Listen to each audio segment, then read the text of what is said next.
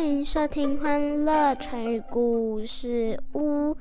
今天要讲的主题就是卧薪尝胆。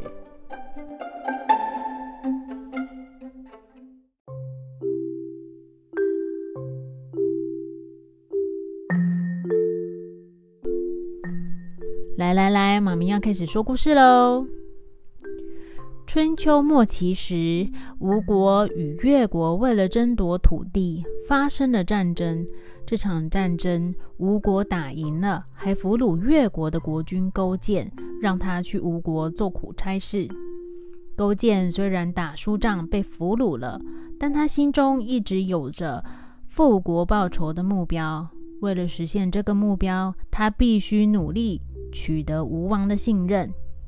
有一次，吴王生病了，为了测出吴王的病，勾践就吃下了吴王的粪便。妈妈，粪便是什么？嗯，就是大便。那为什么他要吃大便？嗯，这个等一下，妈妈先把故事讲完再跟你解释。这个行为让吴王大受感动。于是就把勾践放回国。勾践回国之后，每天晚上都睡在稻草上，并且在房间挂上苦胆，吃饭与睡觉之前都要吃上一口。他这么做的目的，就是要时时刻刻提醒自己，不要忘记在吴国的屈辱。十年过去了。勾践与百姓一同休养生息，使得越国成了兵强马壮的国家。最后，强盛的越国一举击败了吴国，勾践因此也成了天下的霸主。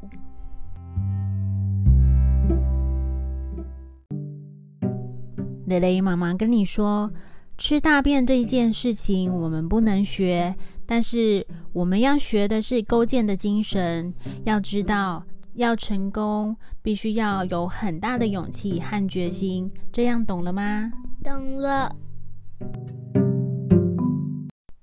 小朋友，卧薪尝胆就是用来比喻一个人刻苦，激励自己，发愤图强。